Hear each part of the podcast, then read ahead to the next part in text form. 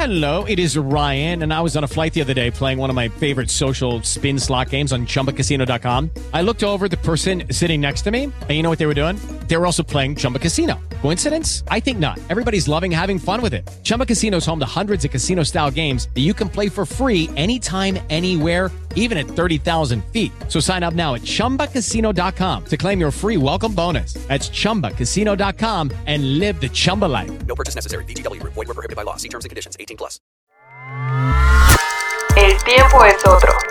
Lo que vemos y sentimos hoy, mañana tendrá otro significado. La vida tiene una nueva velocidad. Tutti Frutti con sopitas. Somos solo humanos que encuentran música. Presentado por Sonos. Bienvenidos.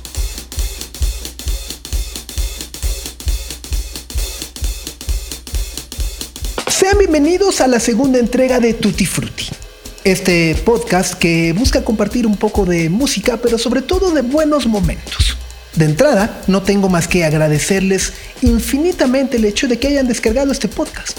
Les invito a que descarguen el anterior, a que se suscriban y ya si no es mucha molestia de verdad, pues ahí se pueden echarle ahí una reseña, unas estrellitas. Me siento como Uber de échenme mis cinco estrellitas, ¿no? Por favor, por favor, por favor. Pero bueno, ha sido una semana muy buena para todos nosotros porque iniciamos este nuevo proyecto, porque pudimos tocar y contactar con muchas personas que de verdad les agradecemos mucho los comentarios que nos comparten a través de nuestras redes. En Instagram nos encuentran como arroba tutifrutipodcast. En Twitter pueden mandar sus momazos a arroba tutipodcast. Hoy queremos comenzar con un grupo que nos emociona muchísimo. Hace solo unas semanas conocimos su primer sencillo grabado en la pandemia, titulado Brema. Ellos se han hecho llamar Petit Ami o Novia en español, y es el proyecto alterno de Carlos Medina de Little Jesus. También está acompañado por Santiago Fernández de los Plastics, Jacobo Velázquez y la extraordinaria y melancólica voz de Aline Terreno. Lo que vamos a compartir es el segundo sencillo que ha llegado en un momento muy particular para todos. En medio de esta pandemia hemos tenido que decir adiós a muchas cosas. Personas, momentos, trabajos, situaciones que probablemente no volverán. Y así es como precisamente se titula esta canción. Un grupo nuevo, al que queremos seguirle la pista y no podemos esperar a escuchar su EP homónimo a estrenarse dentro de este infame 2020. Se trata de Petit Ami y están escuchando Tutti Frutti. Sabes que lo intento y no puedo cambiar. Quiero ser quien quieres y poderte acompañar. Y ya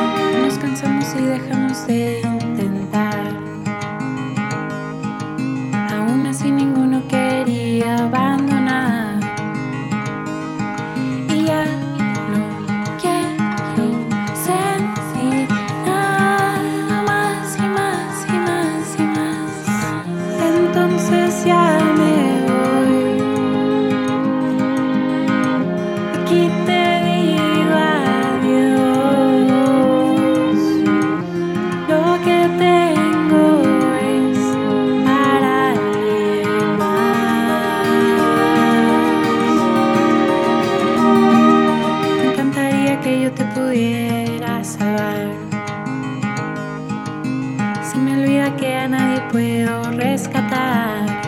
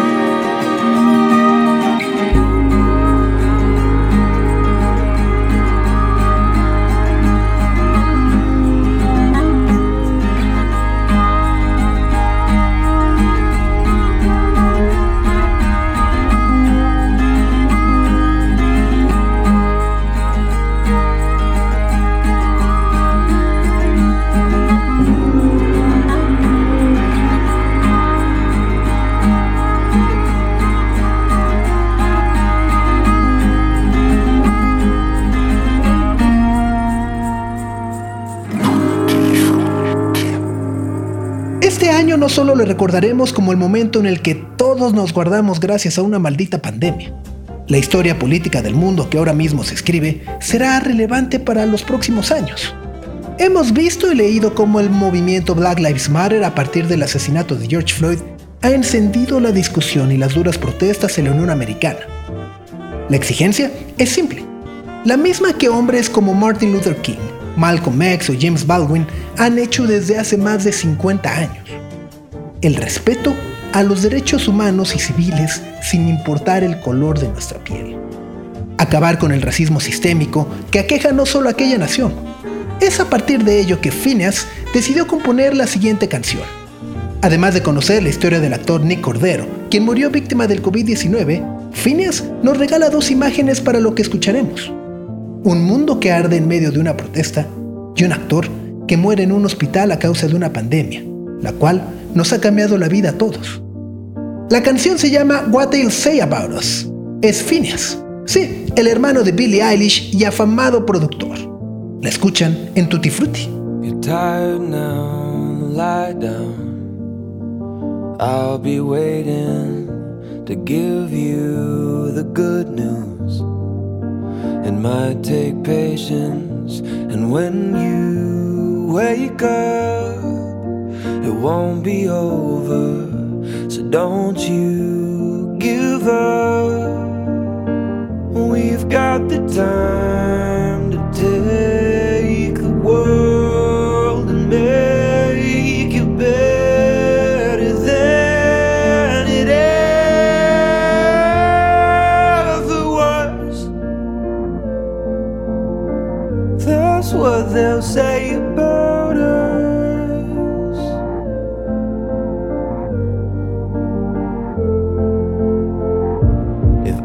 say a cliche, it's cause I mean it. We can't walk away, we gotta get in between it. And when you wake up,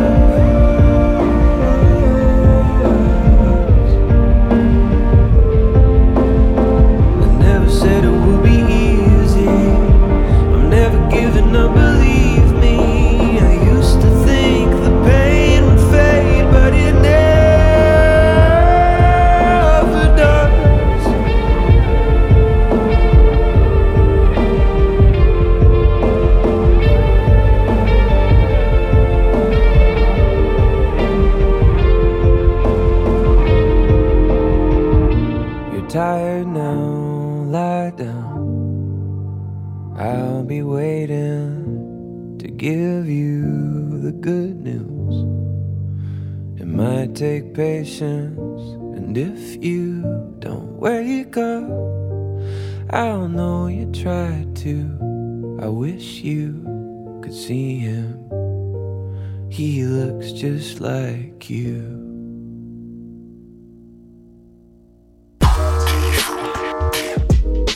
De todo el enojo que existe actualmente por la brutalidad policíaca en los Estados Unidos, ninguno ha dado como resultado una declaración artística tan dulce y contundente como la de Dinner Party. Pero, ¿qué diablos es Dinner Party? Se trata de un supergrupo de estrellas del jazz contemporáneo y hip hop actual. De Los Ángeles tenemos a Kamasi Washington y Terrence Barr. De Houston a Robert Glasper y de North Carolina al productor Nine Gonder. La escena que pintan en nuestra cabeza es simple. Me pidieron que pusiera las manos en la cabeza y si la movía, me dispararían. La canción fue escrita antes del asesinato de George Floyd, pero funciona perfectamente porque es un cuadro común y cotidiano para la comunidad afroamericana en aquel territorio. La inspiración, según Kamasi Washington, llegó directamente de What's Going On del gran Marvin Gaye y de querer invertir esa tradición de enojo que existe en el hip hop y transformarla, protestar sin violencia y desde el soul. La voz es de Felix, la canción Freestyle. They told me put my hands up behind my head. I think they got the wrong one. I'm sick and tired of running. I've been searching where the love went. I've been looking for a dove, then they told me if I move, they gon' shoot me dead. But I think I'm about to go to. I've been waiting on the summer.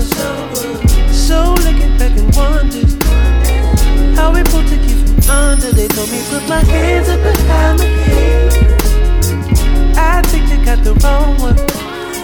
I'm sick and tired of running. I've been searching where the love went. I've been looking for a dove, then they told me if I move, they gon' shoot me dead. But I think I'm about to go to love. I've been waiting on the summer. So looking back and wondering how we pulled to keep under. They told me put my hands up behind my head.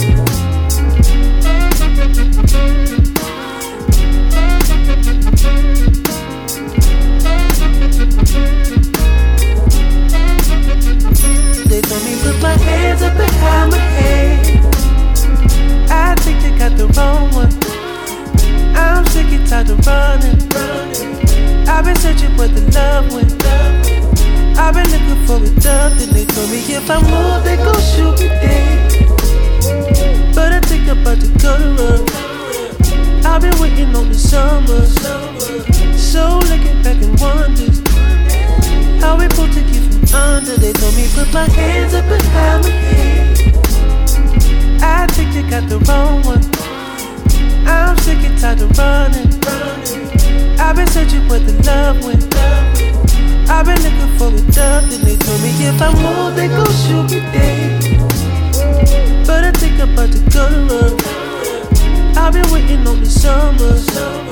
So looking back and wondering how we pulled to keep from under. They told me put my hands up behind my head.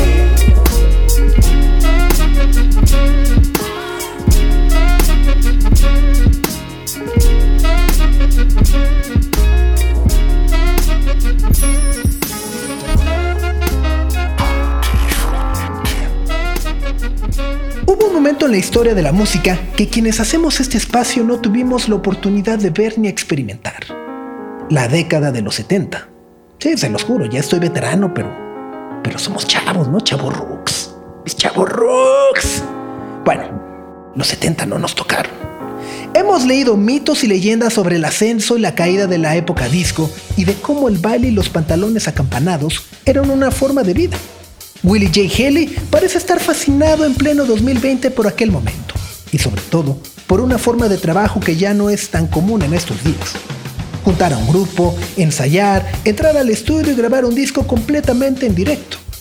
El resultado es Twin Heavy y el sonido, créanme, se nota en las 12 pistas que lo conforman. Producido por Lauren Humphries, responsable del sonido de los Arctic Monkeys, Tame Impala, Flores and the Machine, nos regala esta maravilla con la que precisamente inicia el disco. Se llama Fashion. Open up your eyes. Let the sun climb through your window. I heard that life's a gas. When light blue fades to black. I know you and you know me. I guess it's safe to say we both know each other. Father been? Is his heart still pumping like an English garden flower bed in all its elegance and wonder? Let's cut the small talk in. I want the real you're gonna be a big star, a real household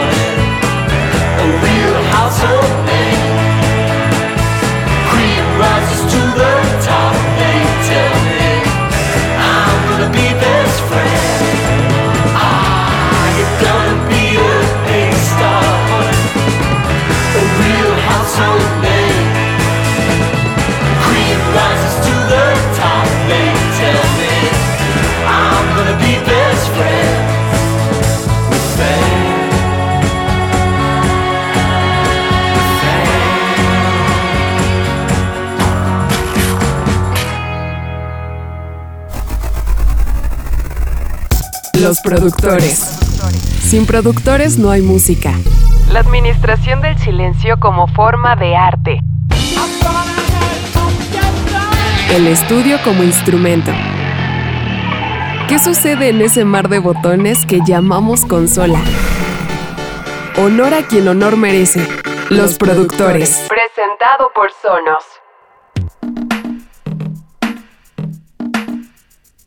Nile Rodgers es el ejemplo perfecto de un productor estrella. ¿Por dónde empezar? Existen personas que inventan sonidos. Existen personas que inventan canciones inolvidables. Existen personas que venden millones de discos y se vuelven fenómenos populares. Pero pocas personas logran conjuntar todo. Una de esas pocas personas es Nile Rodgers. Y lo paradójico del asunto es que quizá muchos ni siquiera ubicaban su rostro. Además de ser todo lo que ya mencionamos, pocas, poquísimas personas pueden ser reconocidas en este planeta por inventar un género musical. Claro, dependiendo del criterio que cada uno de ustedes considere.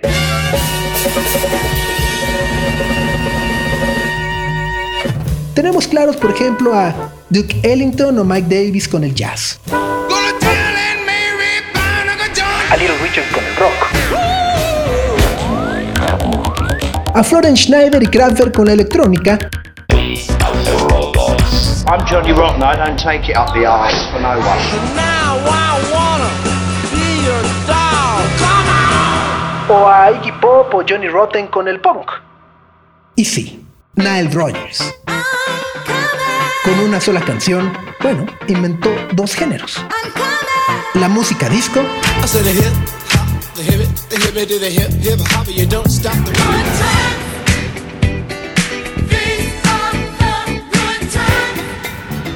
y el rap. Podríamos dedicar un programa completo, o bueno, o dos, o tres, o diez, para hablar de Nile Rodgers. Pero empezaremos por Chic.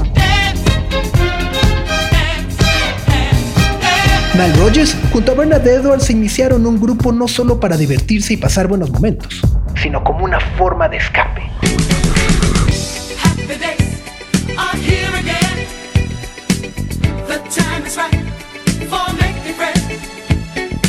Crecer en una comunidad negra. En una década donde los derechos civiles para la raza negra eran el centro de la discusión en Estados Unidos, no era nada fácil. We are oppressed. We are exploited. We are downtrodden. We are denied not only civil rights, but even human rights. La creatividad fue el vehículo perfecto para levantar la voz, y la producción de canciones era básicamente una declaración de principios. La forma era libre y pacífica para proyectar una cultura como creadores naturales de música y llegar de manera masiva al llamado mainstream. Producir para Nile Rodgers tenía que ver con llevar más lejos lo que James Brown había creado con el soul y el Motown en los 60. La esencia del funk no podía concentrarse en una sola persona. Por ello, su musicalidad tenía que proyectarse con alguien más. Sabemos que con Chic lo logró. Pero con Diana Ross, la historia fue otra.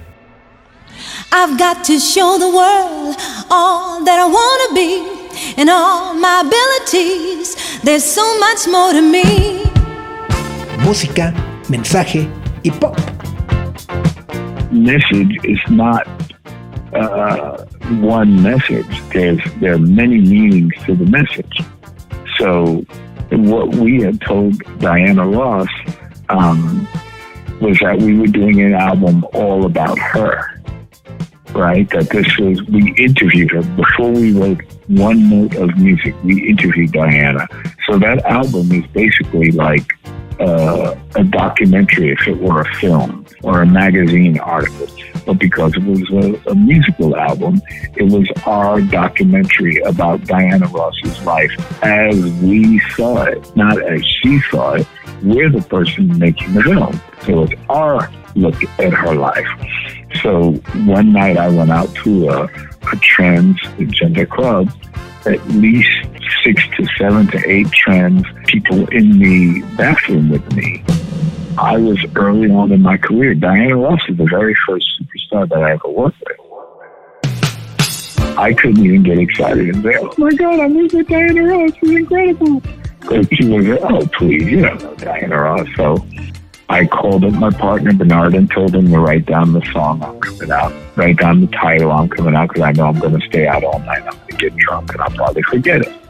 So I explained to him the situation and I said that this would be like James Brown. Say it loud, I'm black and I'm proud.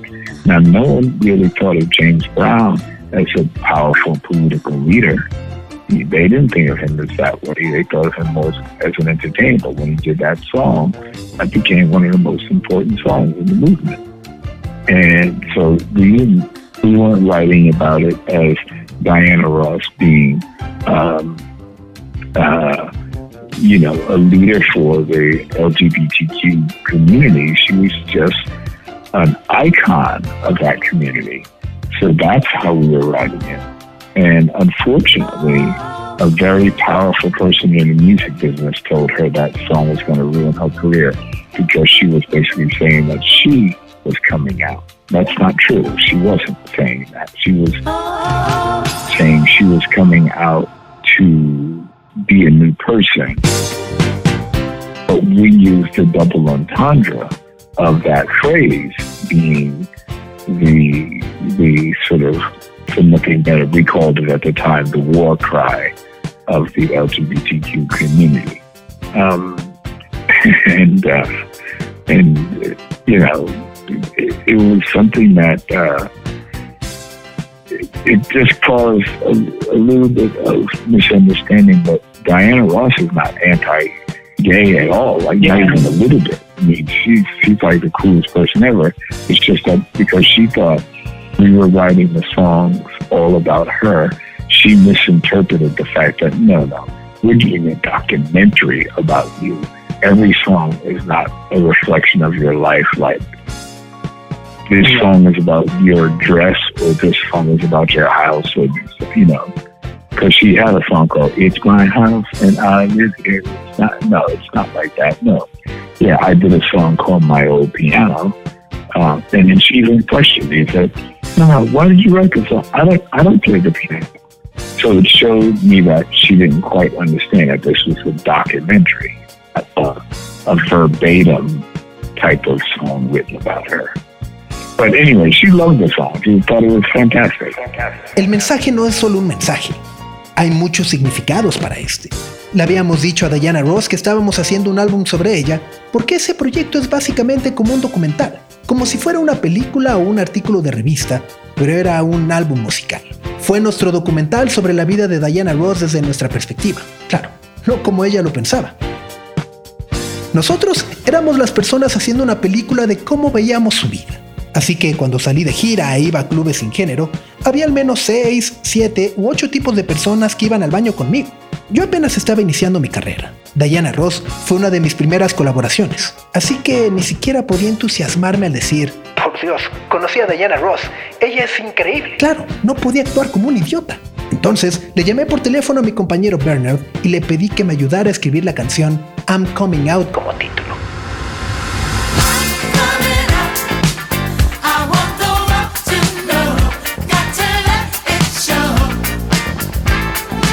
Nos quedamos toda la noche y lo hicimos. Pensé en si intentaba explicarle la situación y le decía que sería como si James Brown lo dijera en voz alta, soy negro y estoy orgulloso. Es decir, como el poderoso líder político que era James Brown. Ellos no lo desafiaron. Eso es lo que él pensó que era como un artista, como una forma de entretenimiento. Pero cuando hicimos la canción, se convirtió en una de las más importantes del movimiento. Entonces, al principio no estaba escribiendo sobre Diana Ross. Ya sabes, siendo una líder para la comunidad LGBTI, ella era solo un icono de esa comunidad. Así es como lo estábamos escribiendo. Y desafortunadamente, una persona muy poderosa en el negocio de la música le dijo que la canción arruinaría su carrera porque, básicamente, estaba diciendo que iba a salir del closet. Eso no es cierto. Ella no se iba a referir a eso, sino que se refería a que estaba saliendo para convertirse en una nueva persona. Así que logramos duplicar el sentido de esa frase, que era un registro como el grito de guerra de la comunidad LGBTI. Diana Ross no es anti-gay en lo absoluto, ni siquiera eh, un poquito. Parecía la persona más genial de la historia. Es solo que ella pensó que estábamos escribiendo la canción sobre ella. Ella malinterpretó el hecho de que no hay documental legítimo sobre ella. Y cada canción no es un reflejo de su vida como si una canción se tratara sobre su vestimenta o si una canción fuera acerca de sus ojos. Ya sabes.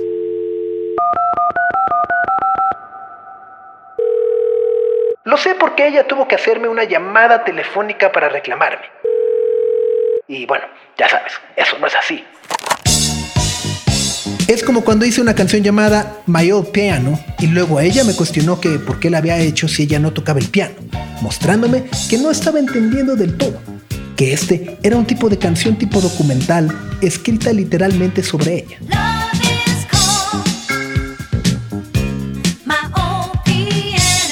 Pero de todas formas, a ella le encantó la canción. Fue fantástica. De esta manera, Rogers inició su carrera como productor fuera de Chic, y aunque ya lo había hecho con Sister Sledge o Norma Jean, fue en 1983 cuando conoció a un hombre que cambiaría su visión de la música, y él de regreso lo convertiría en una estrella que llenaría estadios.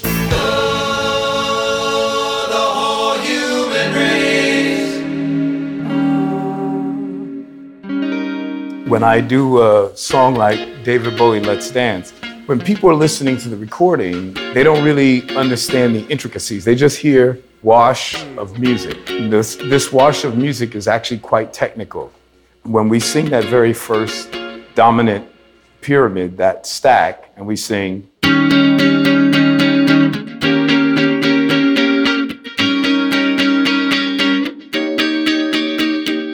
Came really smooth and easy to follow. It was basically just B flat minor 11,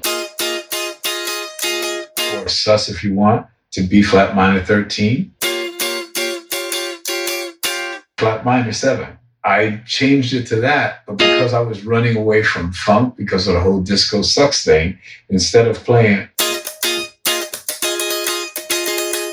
so I didn't want to do that, so I just played straight. I just played all up strokes.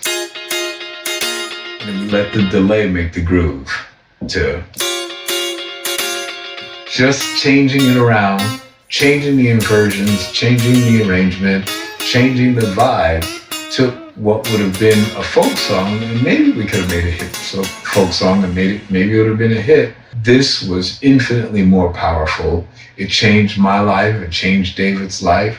It was that Let's Dance session that changed everything. Trabajar con uno de los artistas blancos más reconocidos del mundo como lo es David Bowie abrió una puerta que no había logrado ninguno de sus antecesores, el reconocimiento de los críticos blancos, algo que Bowie tenía en abundancia. La barrera racial en el mundo artístico se derribó. Aquello que no había logrado James Brown, Nile Rodgers lo llevó al límite. Fue la mente y el arquitecto del pop blanco con Like a Virgin de Madonna, The Reflex de Duran Duran o el Original Sin de In Excess, ni qué decir del Out Out de Peter Gabriel. Pero incluso su huella dejó registro en este milenio. ¿Se acuerdan cómo hace unos años escuchábamos Get Lucky con Daft Punk?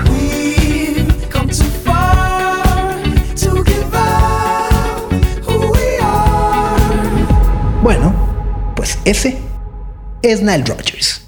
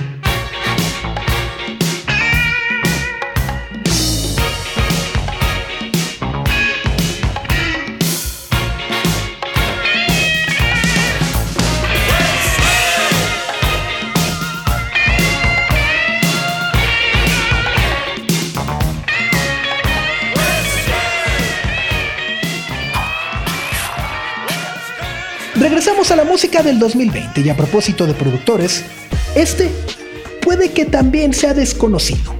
Su nombre es Paul Epworth.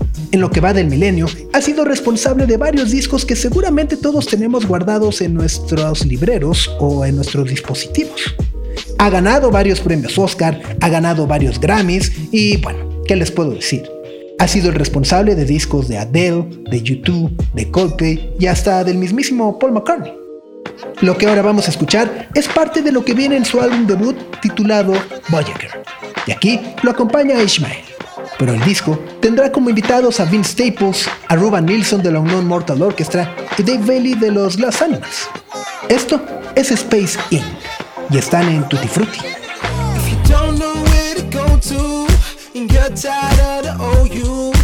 One-way ticket might just be enough. And all your friends can come too, and all their dreams can come true.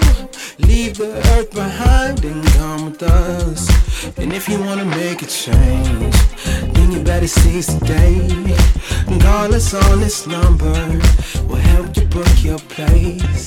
We're traveling to outer space. You wanna see the Milky Way? Look into the stars of wonder of the intergalactic break.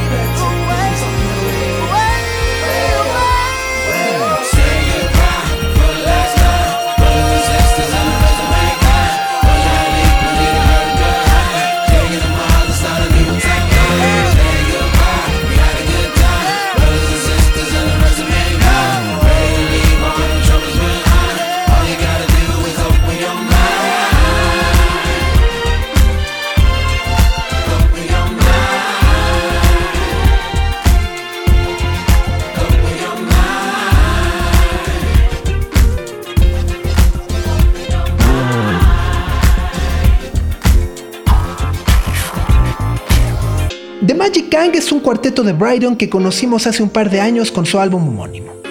En este 2020 están de vuelta con Dead of a Party, que a mí la verdad me parece un título muy adecuado para describir lo que ha sido este año. Sin embargo, su música y para quienes no han tenido el placer, me recuerda mucho al sonido de principios de los 2000, cuando el llamado indie estaba de moda y las disqueras buscaban guitarras y sonidos buena. The Magic Gang nos recuerda mucho a eso, el pop más clásico de los Beach Boys o Fleetwood Mac, pero según la propia descripción de su vocalista, Chris Smith, tratando de pintar un cuadro con cada canción al más puro estilo de los Maccabees. Esta canción tiene aplausos y todas las canciones que tienen aplausos son favoritas de Tutti Frutti, así que disfrútenla y aplaudan. Se llama Take Back the Track y es The Magic Gang.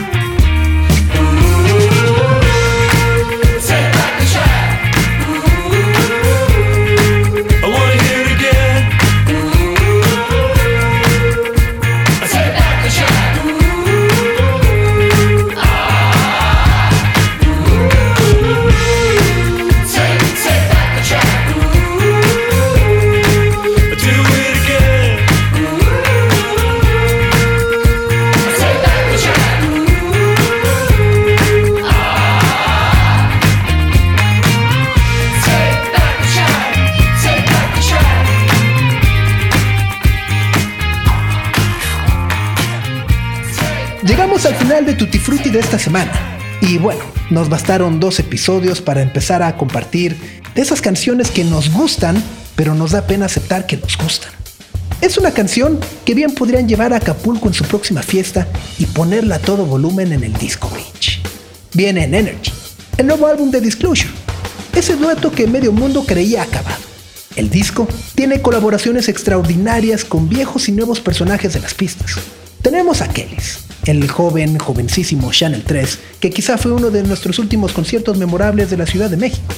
Así como grandes nombres como Slow-Fi y Common. Si van a echarse un clavado al disco completo, entren sin expectativa de escuchar un nuevo Settle, pero sepan que Energy es un muy, muy, muy buen regreso al house que tanto nos ha gustado de Disclosure.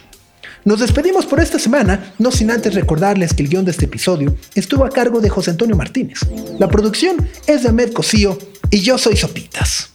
Esta canción, confieso que no he podido sacarla de la cabeza. Es dura, Mali Mali, y están acompañados por Fatumata de Aguara. ¡Adiós!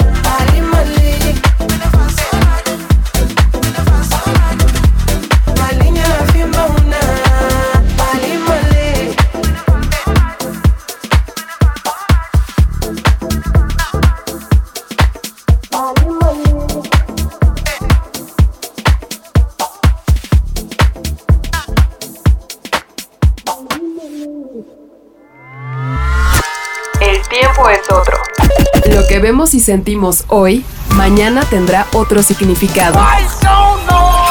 La vida tiene una nueva velocidad. Tutti Frutti con sopitas. Somos solo humanos que encuentran música.